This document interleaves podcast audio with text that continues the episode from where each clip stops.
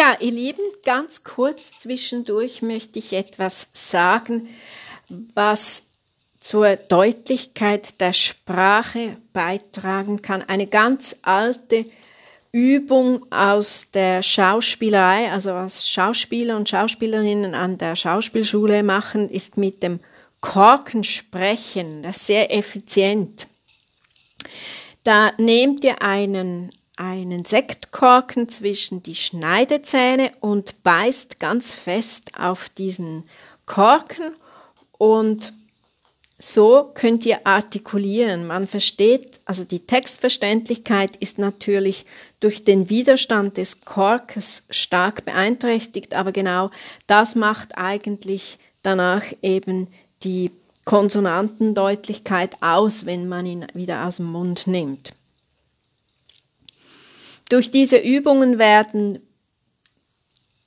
deutlicher, also die, die, die Konsonanten B und P werden deutlicher und D und T und G und K wird deutlich hörbar.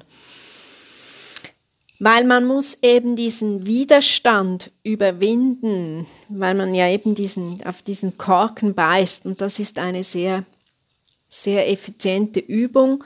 Ich mache das mit meinen Schülerinnen und Schülern in meinem Gesangsunterricht das Konsonantensprechen mit dem Korken, das ist wirklich eine sehr gute Sache. Da könnt ihr den Text des Liedes sprechen oder nur einen Teilbereich oder ihr könnt einen Satz sprechen. Das ist egal. Sollten einfach B und Ps vorkommen. Brusttee prompt serviert, sagte ich. Prost, prompt wird der Brusttee serviert. Brusttee serviert, sagte ich, prompt wird der Brusttee serviert. Das könnt ihr mal mit dem Korken zwischen den Schneidezähnen sprechen. In dem Sinne, alles Liebe.